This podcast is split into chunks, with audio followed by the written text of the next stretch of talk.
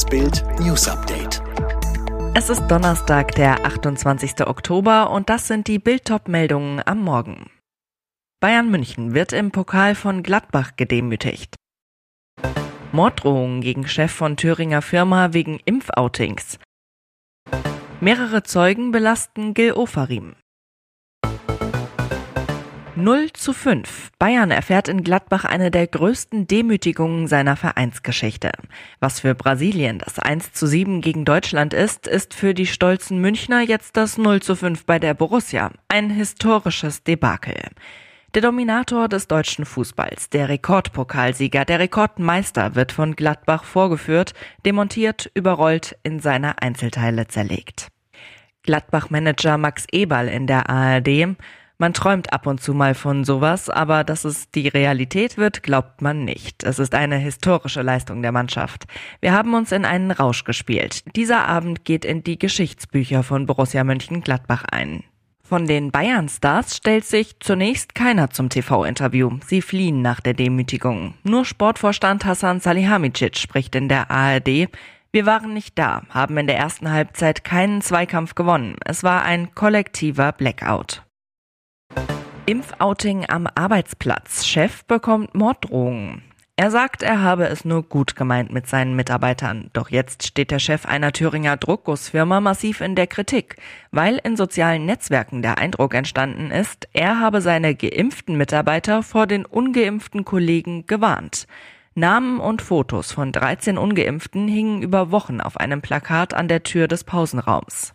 Er habe den Geimpften, rund 80 Prozent seiner Mitarbeiter, den Aufenthalt im Pausenraum ohne Maske ermöglichen wollen, so der Firmenchef.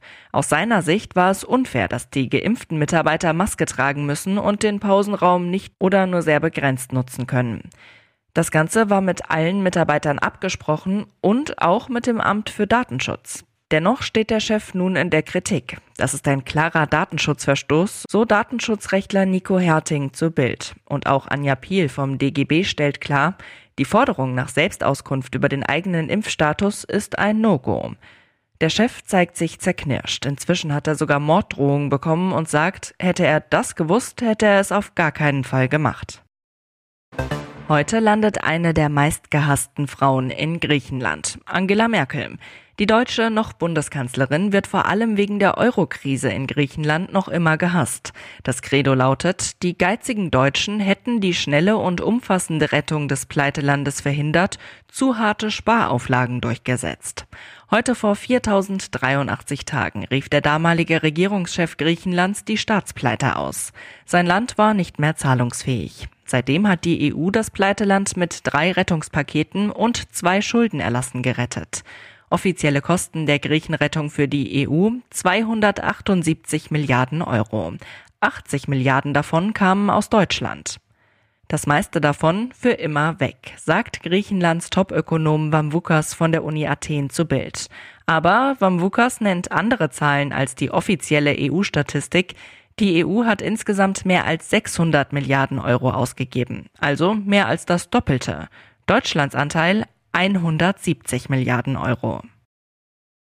Endlich Gerechtigkeit für die totgeraste Theresa. Das Landgericht Würzburg hat Vollrauschraser Niklas H. zu einem Jahr und drei Monaten Haft auf Bewährung verurteilt und damit das Skandalurteil aus dem Jahr 2019 korrigiert.